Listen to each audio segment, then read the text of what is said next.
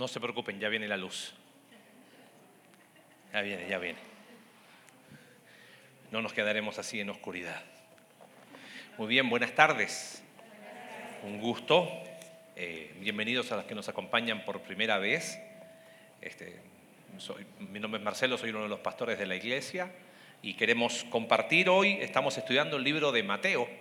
Así que mm, si tienes tu Biblia ahí, ábrela en tu celular, en Mateo capítulo 26.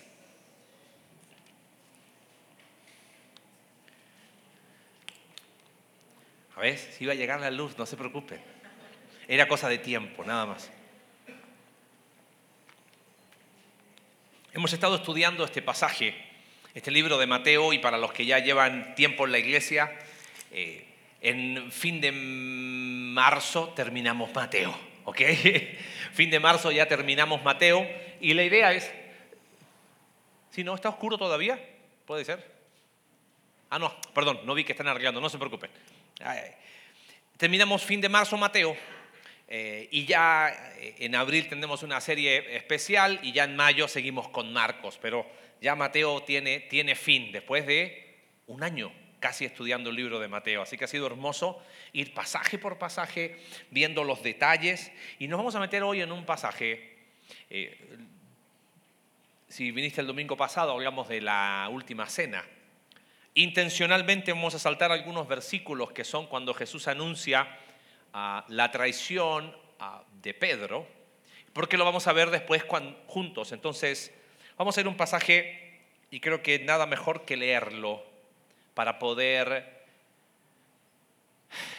preparar el corazón. Hoy nos metemos en un texto un poquito especial, intenso.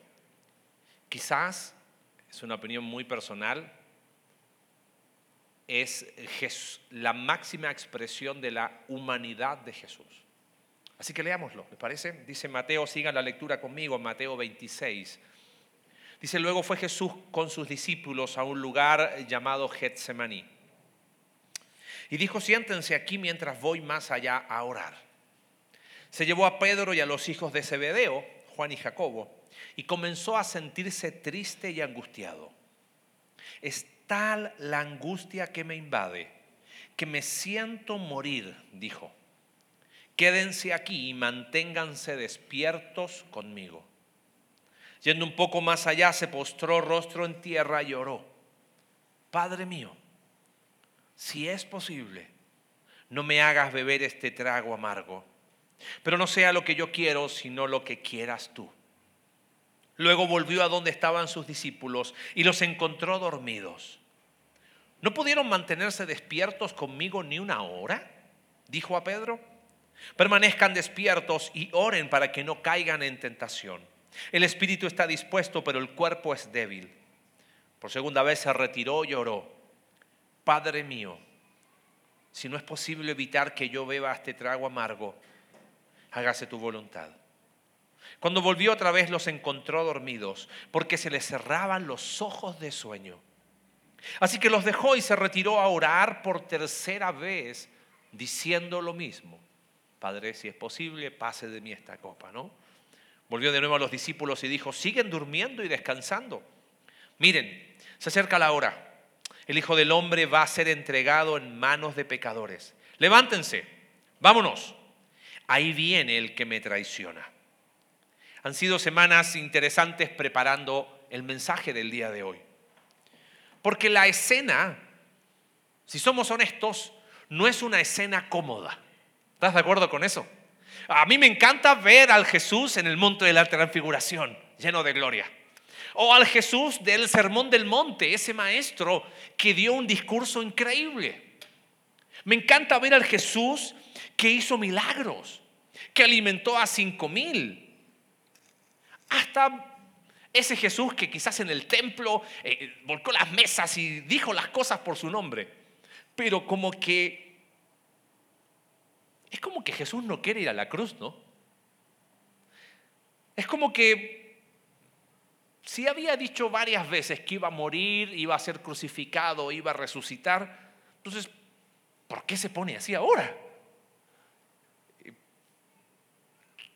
200 años antes los descendientes de los macabeos habían sido héroes de la patria y ahora Jesús como que le da miedo. No sé si te incomodan esas preguntas, a mí sí me incomodan y eso es bueno. ¿Cómo analizar este pasaje? Eh, doy una clase en el Instituto Bíblico ya por muchos años, se llama Cristología y es el estudio de la persona de Jesús. Y generalmente hago la misma pregunta el primer día de clases. Jesús la afirmación es esta. Jesús fue 100% Dios, 100% hombre. Eso es una verdad teológica, eso es una afirmación. Pregunta, si tuviésemos que elegir una de las dos, ¿con cuál nos quedamos? Yo, ¿cuál, ¿Cuál sería la menos mala? Como que nos es más cómodo un Jesús más divino y no tan qué, humano. El tema es que ese es un error, no sirve. Yo percibo que nos incomodamos con un Jesús tan humano. No sé si te pasa a ti, a mí sí. Y en los años que he llevado estudiando esto, es como que cada vez me sorprendo más de la humanidad de Jesús. Y es como que en lo profundo, como que no nos conviene que sea tan humano. Porque, a ver, ¿quién de nosotros no fue exhortado alguna vez a imita a Jesús? Y la respuesta cuál es? Eh, pero cualquiera como Jesús tenía hambre y hacía así y le parecía un asado, ¿sí o no? Y si él todo lo podía, todo lo sabía y es como que... Pero cuando empezamos a ver a un Jesús tan humano es como, uy, eh, se parece a mí. Es como que cuando yo lo veo no tan humano, digo, es que nadie va a entender, nadie entiende las crisis que yo he sufrido. Yo dice, y Jesús, ah, pero Jesús era Dios, él sabía todo, y es como que, espérame, me parece que aquí la humanidad de Jesús brilla tanto. Y, ojo, no te anticipes a, llegar a conclusiones. Jesús nunca dejó de ser Dios. Pero ¿sabes qué hizo él? Sin dejar de ser Dios, dice el libro de, Efesios, de Filipenses 2, tomó sobre sí las limitaciones de la humanidad. Jesús podía estar en dos lugares al mismo tiempo. No. ¿Cómo me vas a decir eso? No. Cuando tuvo hambre, ¿qué hizo? Comió. Cuando tuvo sueño, ¿qué hizo? Durmió. Y cuando tuvo sed, le pidió a una mujer que le diera qué? De beber. Y cuando quiso estar solo, se aisló para estar solo. Como que no nos gusta un Jesús tan humano. Pensamos que él iba de Capernaum a Jerusalén tipo Superman, así, uh, y no, caminaba como tú y yo y se cansaba. Los que han visto la serie de Chosen, que a lo mejor dicen, bueno, pero es como que es tan humano que nos incomoda. Y acá está un hombre enfrentando una crisis. Y creo que esa es la mejor palabra para describir qué es. Una crisis. Pregunta. Crisis generalmente lo relacionamos con problemas. Pero en realidad la definición de la palabra crisis no tiene que ver con problemas. Mira, el diccionario dice que crisis es un cambio profundo y de consecuencias importantes en un proceso o una situación. Crisis se usa en el área de salud, es el punto decisivo en el progreso de una enfermedad. Punto en el que uno tiene que hacer un cambio, tomar una decisión. Crisis no son problemas. Crisis es la tensión que enfrentamos ante los problemas. Si hago esto o hago esto otro. ¿Me captas? Nosotros generalmente igualamos la palabra crisis a problemas.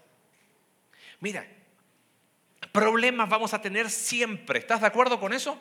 Jesús lo dijo en Juan capítulo 16, versículo 33. En el mundo van a tener, ¿qué cosa? Problemas. A mí me encanta, desde que llegué a México, cambié esa traducción y puse una, una nota al pie de página sobre aviso no hay engaño. ¿Qué esperabas? Que no haya problemas. Vivimos en un mundo en caos, vivimos en... Nuestra salud es débil. ¿Qué esperas? Que no haya problemas. Pero crisis no es sinónimo de problemas. Crisis, si los problemas están acá, crisis es mi actitud. ¿Qué hago? Es la tensión. ¿Tomo esto o no tomo esto? A ver, todos hemos enfrentado crisis. ¿O no?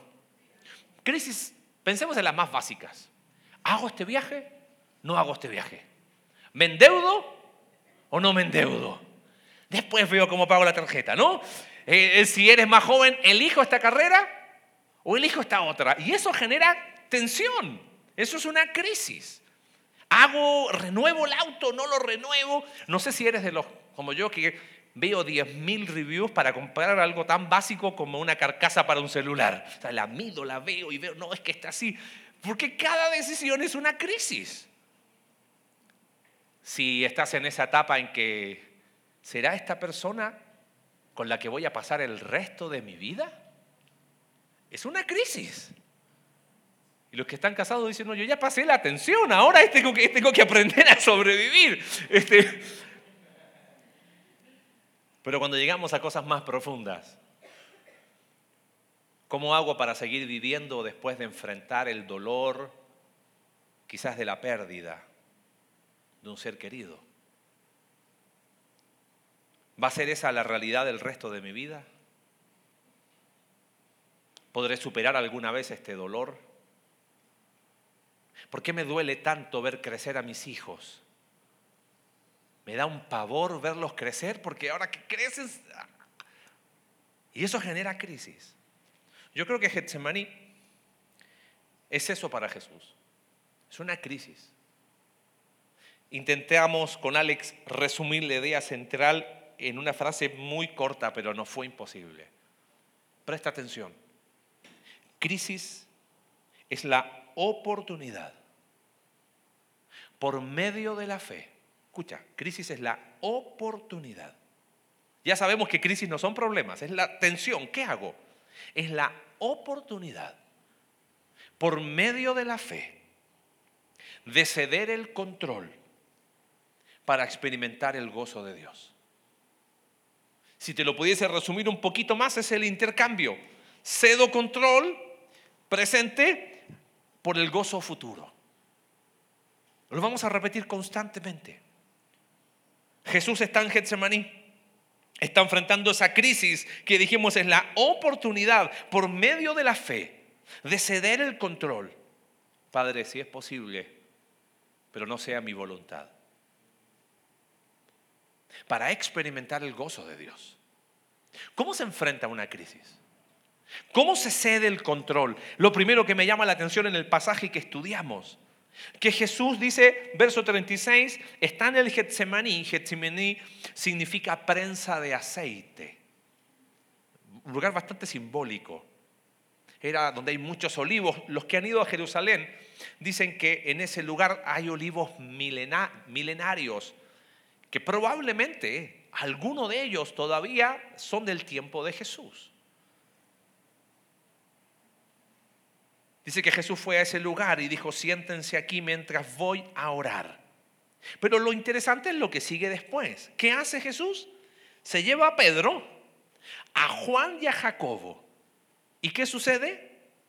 Comienza a sentirse triste y angustiado. Esas dos palabras son de algo muy profundo, una profunda tristeza y una angustia muy profunda. Y mira lo que dice, es tal la angustia que me invade, que me siento morir. Y observa, quédense aquí y manténganse despiertos conmigo. Esto nunca lo había visto. O, lo leí y nunca me di cuenta. Otras traducciones más antiguas dice, velad conmigo. Si tú estás pasando una crisis, ¿qué es lo más común? Amigo, ¿puedes orar por mí? Y ya con eso es suficiente. Pero Jesús no le pide a Pedro, a Juan y a Jacobo que oren por él. ¿Qué les pide? Acompáñenme.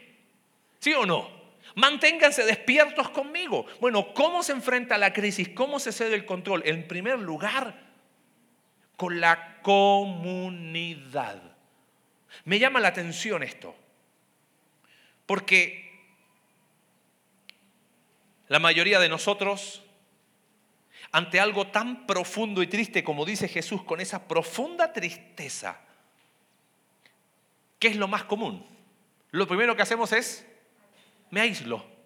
No quiero estar con quién. La crisis la debo enfrentar solo. Pero Jesús hace todo lo contrario. Ante esa crisis, va a orar, pero no va solo. Toma a Pedro, a Juan y Jacobo y les dice, ni siquiera les dice, oren por mí. Yo me he dado cuenta que mi máxima vulnerabilidad es, amigo, ora por mí. Pero Jesús no pide eso. Él dice, acompáñame en este tiempo de angustia y de dolor.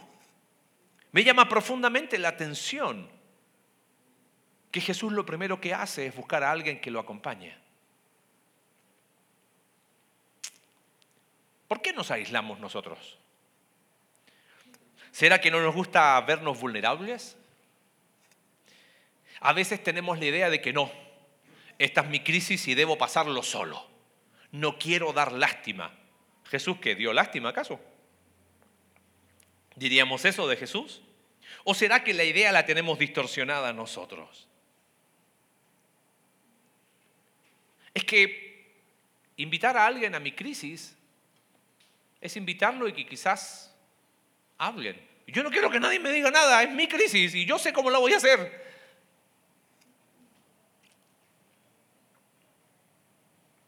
Este Jesús del Getsemaní es incómodo para nuestra espiritualidad controladora. ¿Estás de acuerdo conmigo? Este Jesús del Getsemaní es incómodo porque escúchame, si Jesús el Salvador del mundo, en medio de la crisis profunda, dijo, yo esto lo voy a vivir acompañado. ¿Quiénes somos nosotros para creernos la excepción a la regla? ¿Quiénes somos nosotros para decir, ah, no, es que en mi caso no aplica? Ahora, cuando me refiero a enfrentar en una comunidad, no me refiero ahora, ah, ok, me estás pidiendo, está bien, terminando la predicación, uso mis redes sociales, hola, estoy en crisis, aprendí en la iglesia que tengo que vivirlo con... No, no, no. Lo aclaro porque nos hemos dado cuenta que de repente cada uno interpreta lo que quiere. Ese no es el espacio. ¿Cuántos están con Jesús? Tres. En algún momento eran 70 los que Jesús envió. Después tenía su círculo reducido de 12. Ahora, de estos doce, tomó a tres. Pregunta. ¿Hay tres personas en tu vida con las cuales tú pasarías una crisis? ¿Hay tres? O, bueno, está Dios, mi amigo imaginario y yo. ¿Hay tres? Pregúntate. Ojo, no estoy diciendo si hay tres personas que orarían por ti. No. Tres personas con las cuales ser vulnerable. Tres personas con las cuales no tuvieses miedo a abrir el corazón. Tres personas que no tendrías miedo a que te vean así, angustiado y triste. Tanto que se deseaba morir. Fueron palabras de Jesús. Si hay esas tres personas, cuídalas. Si no las hay, pregúntate, ¿por qué? Y aclaro algo.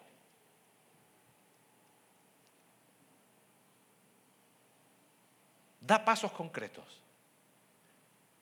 Bueno, si se vive en comunidad, mi trabajo, esperar algo espiritual de alguien de mi trabajo, de mi familia, no. ¿Tendría que buscarlo en la iglesia?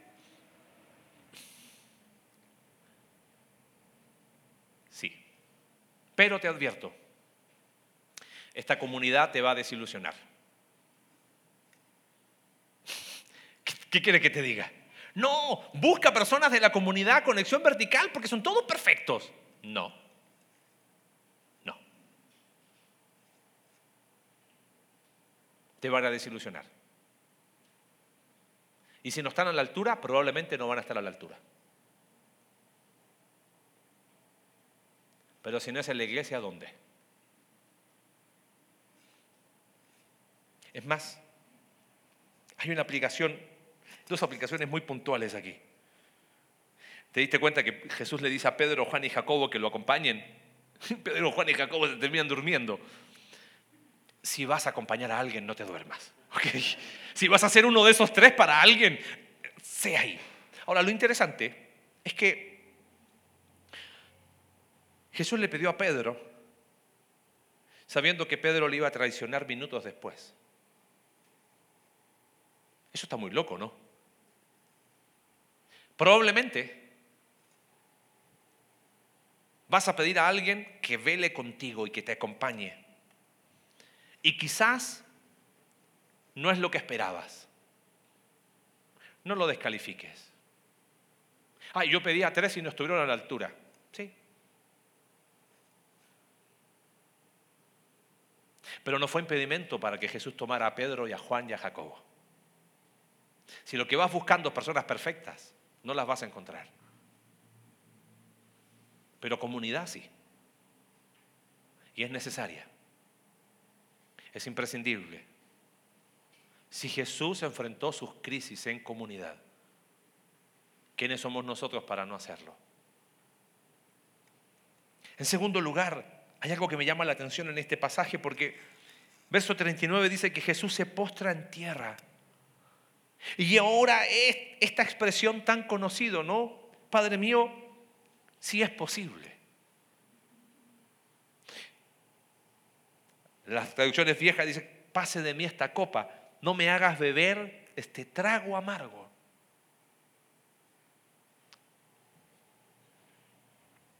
Y me llama la atención el versículo 40, porque Jesús está orando y nosotros lo leemos en 30 segundos, pero él dice, ¿no pudieron mantenerse despiertos conmigo ni una hora? Ahora tengo una pregunta, ¿has orado alguna vez cinco minutos? Más si tuviese el tiempo, me encantaría parar y estar en silencio cinco minutos. ¿Sabes cómo lo sentirías? Como una eternidad.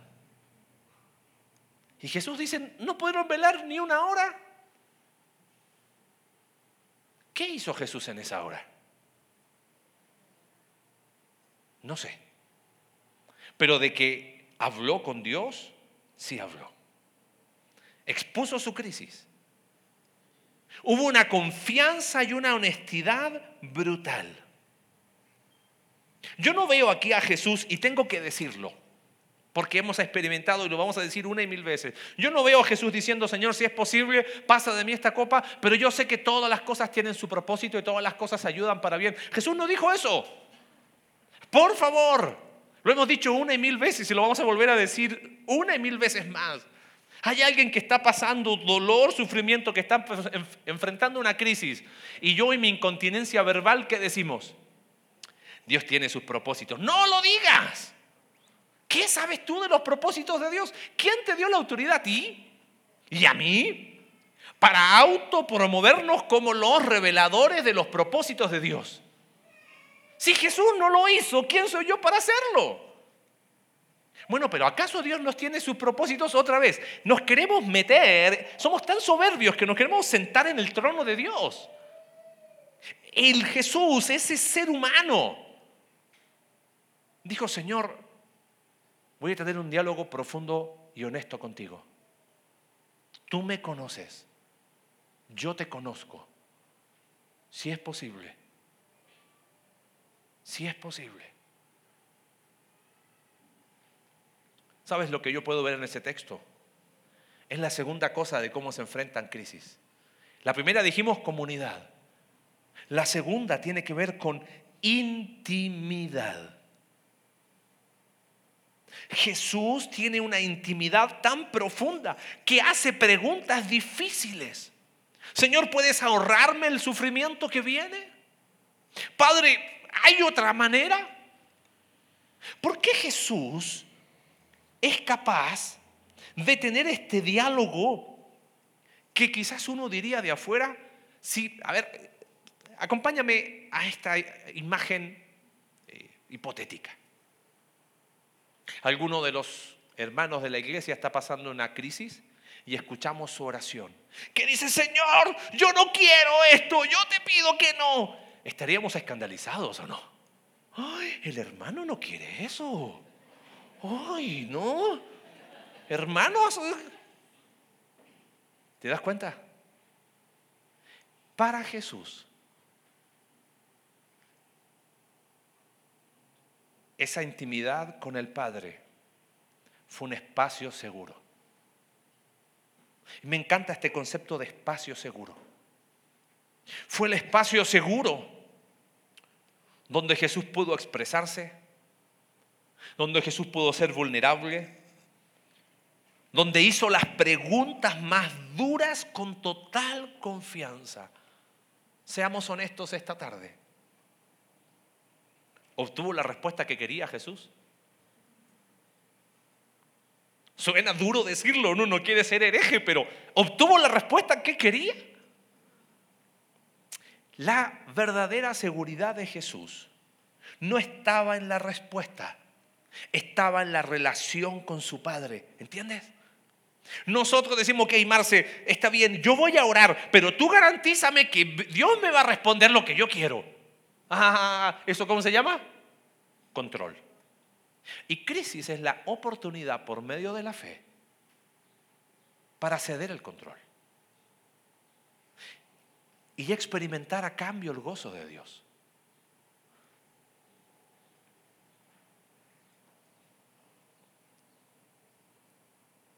Alguien me dijo una vez, es que si yo hablo con Dios de esa manera, esto se sale de mis manos. Y justamente de eso se trata. Justamente de eso se trata. Crisis es la entrega constante del control de nuestra vida. Me meto en un tema que no tengo tiempo para desarrollarlo más, pero te lo pido que medites. Te dije, Jesús nunca dejó de ser Dios. ¿Estás de acuerdo con eso? Pero Él tomó las limitaciones del ser humano un Dios no tiene sed y Jesús tuvo sed, ¿entiendes? Jesús dice que se angustió, que se entristeció hasta la muerte. Hebreos capítulo 12, versículo 2, dice que Jesús fue el pionero, el autor y consumador de qué cosa? ¿Sabes qué significa que Él sea el autor y consumador de la fe? El iniciador y perfeccionador. Es que Jesús, desde el punto de vista humano, ¿qué tuvo que experimentar? Fe. ¿En quién? En su Padre Celestial. Bueno, pero Jesús todo lo sabía. ¿Qué fe es esa? Aquí es donde me, me la juego. Jesús sabía lo que el Padre le revelaba. Y él confió medio de la crisis, que lo mejor para él era lo, lo que su Padre Celestial le estaba dando. el espacio seguro de Jesús no era la garantía de la respuesta, era la relación con su Padre. Estaba tan seguro, tan cimentado, que no tenía miedo a tener ese diálogo con Jesús. Hace algunos años atrás hablé con una persona que me hizo preguntas muy intensas. Y obviamente no tuve ninguna respuesta. Oramos después de la conversación. Le dije gracias por la confianza y eso fue todo lo que le dije. A los días me escribió y me dijo, gracias por ese tiempo. Yo dije, ¿por qué me agradeces si no te dije nada? Pero ¿sabes qué me dijo? Yo lo que necesitaba ese día era un espacio seguro. Nada más. Y estudiando en estos días dije, de eso se trata. Nosotros hoy somos el cuerpo de Cristo. Comunidad e intimidad no son antónimos. Tenemos que aprender a hacer un espacio seguro para acompañar a quién? A otros. Pero aquí escúchame bien. Aquí quizás hay algo. Tal vez parte de nuestra lucha por ser un espacio seguro para los demás es que no vemos a Jesús como un espacio seguro para nosotros. ¿Me captas lo que te estoy diciendo? Quizás parte de esa lucha por esquemarse, ¿cómo ser un espacio seguro para los demás? ¿No será que yo no veo a Jesús como ese espacio seguro? Es que nadie ha pasado lo que yo viví. ¿En serio? Lee el Getsemaní. Es que, es que quizás nos trabamos porque no hemos visto a Jesús como ese espacio seguro. Mira, si Jesús no tuvo miedo en tener ese diálogo íntimo con su Padre, tenlo tú. Yo te animo, te aseguro que no va a haber quizás muchas respuestas, pero deja, deja a Jesús entrar en tus emociones más oscuras y hazle las preguntas más intensas. Una hora estuvo Jesús. Nosotros en cinco minutos queremos, ya, listo, vámonos.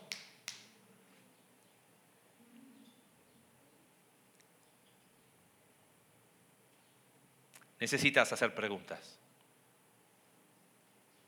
Deja que Jesús entre con valentía en el espacio de tu ira, de tu dolor, de tu miedo, de tu soledad, y vas a experimentar un lado de Jesús que quizás no conocías. Él es un espacio seguro para ti. Intimidad con Él. Estamos tan preocupados de orar las palabras correctas, de la forma correcta, con ropa de domingo y persinados. Hermano, acá está el ejemplo. Vamos a abrir el corazón. Hay crisis en tu vida. Hay tensión por decisiones que hay que tomar. Hay personas que han vivido en crisis toda la vida. Tú le preguntas, ¿cómo es tu vida? Crisis. Y ya, claro, no da más, porque la tensión es tanto que ya hasta se manifiesta en su salud. ¿Qué hacemos? Creo que Jesús nos deja un ejemplo, comunidad intimidad. Vamos a profundizar estos conceptos en grupos conexión. ¿Cómo, ¿Cómo, se hace para hacer una comunidad que acompañe en la crisis? ¿Cómo ser un espacio seguro para otros? En último lugar,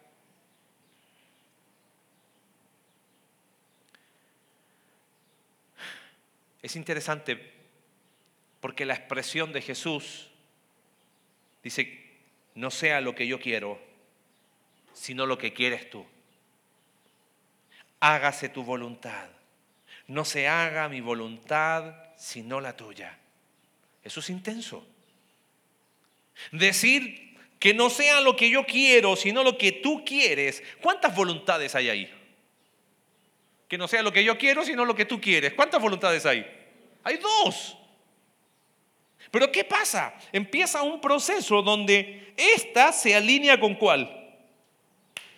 me rindo a su voluntad porque creo que eso es lo mejor para mí. ¿Cómo podríamos resumir esto en una sola expresión? Hablamos de comunidad, hablamos de intimidad. Yo creo que la forma de resumir esta parte de la oración de Jesús es aceptación.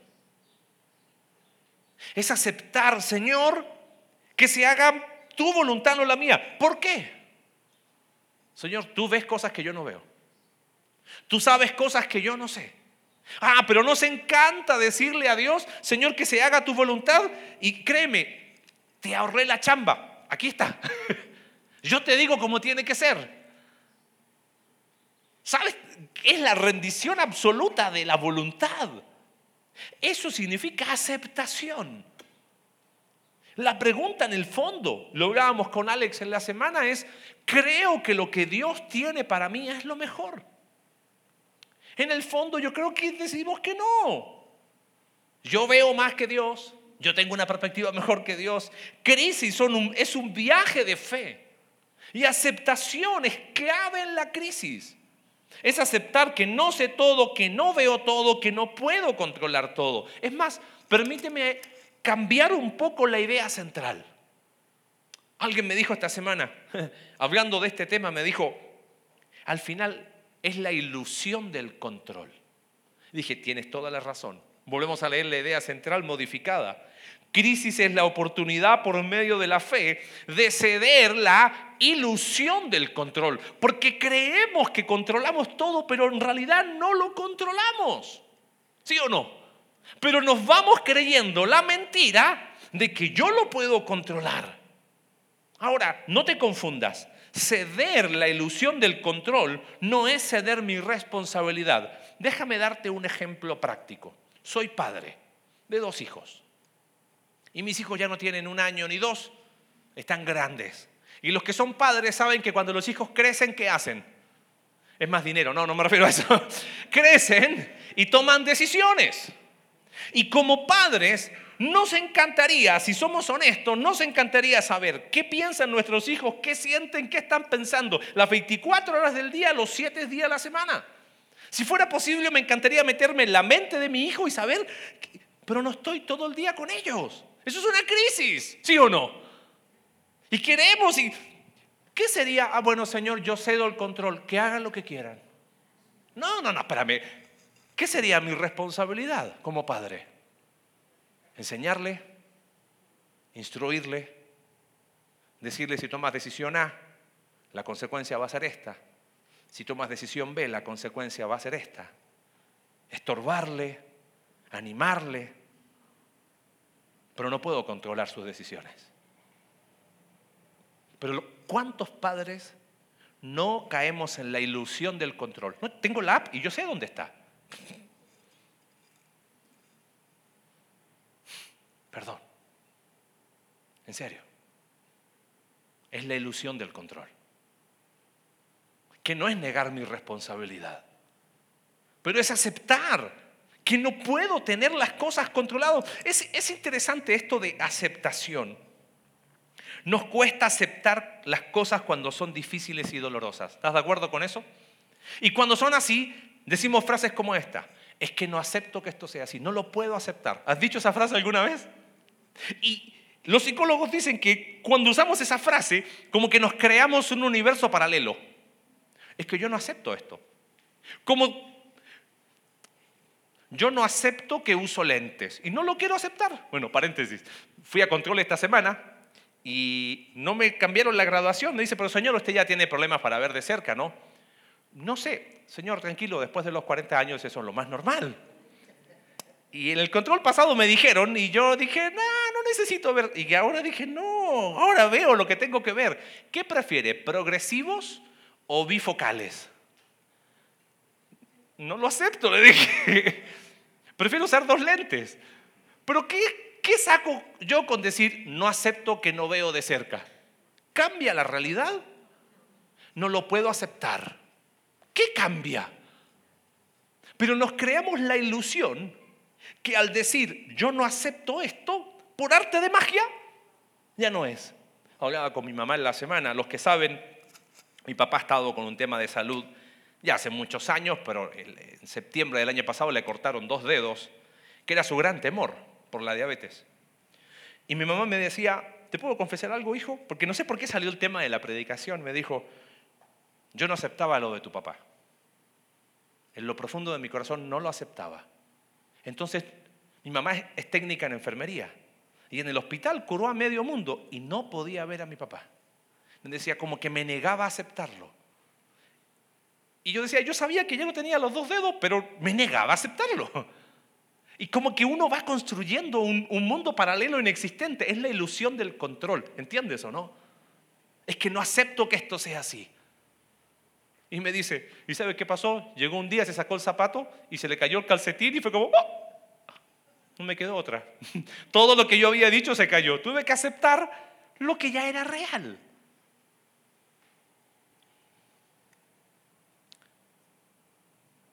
Piensa en Jesús todos los hilos del mal se confabularon esa noche sobre él. Los fariseos del templo buscándolo. La brutalidad asesina de Roma lo estaba esperando para crucificarlo. La traición y deslealtad de Judas. El fracaso de Pedro el mundo espiritual enemigo con una sed de sangre, desprecio, incomprensión y violencia. ¿Sabes cuál era el camino fácil? No acepto esto. ¿Y qué cambiaba? Pero Jesús dijo, Señor, yo confío en ti. Yo acepto lo que estoy viviendo, aunque me duela y me duela profundamente. No lo veo, no siento, pero acepto mi realidad. Así se enfrentan las crisis. Ese es el ejemplo que nos deja Jesús. Decido creerte Dios y acepto mi realidad y sé que las aflicciones del tiempo presente no son comparables con la gloria venidera. Acepto que es mejor ver lo que no se ve porque eso es eterno. Hemos hablado tanto de transformación espiritual en la iglesia. También tiene su crisis el tema de transformación espiritual. Porque es la tensión de admitir que quizás lo que he dicho de mí, la, la historia que he contado de mí no era tan así como yo dije. Quizás es aceptar que tengo que pedir perdón, que tengo que perdonar, que tengo que humillarme, que tengo que hacerme responsable de mi, mi pecado. Es aceptar que he dejado que mi dolor me defina, pero es aceptar que Dios en su gracia y en su misericordia nos da los recursos para sanar nuestro corazón y ser libres de la esclavitud del pecado.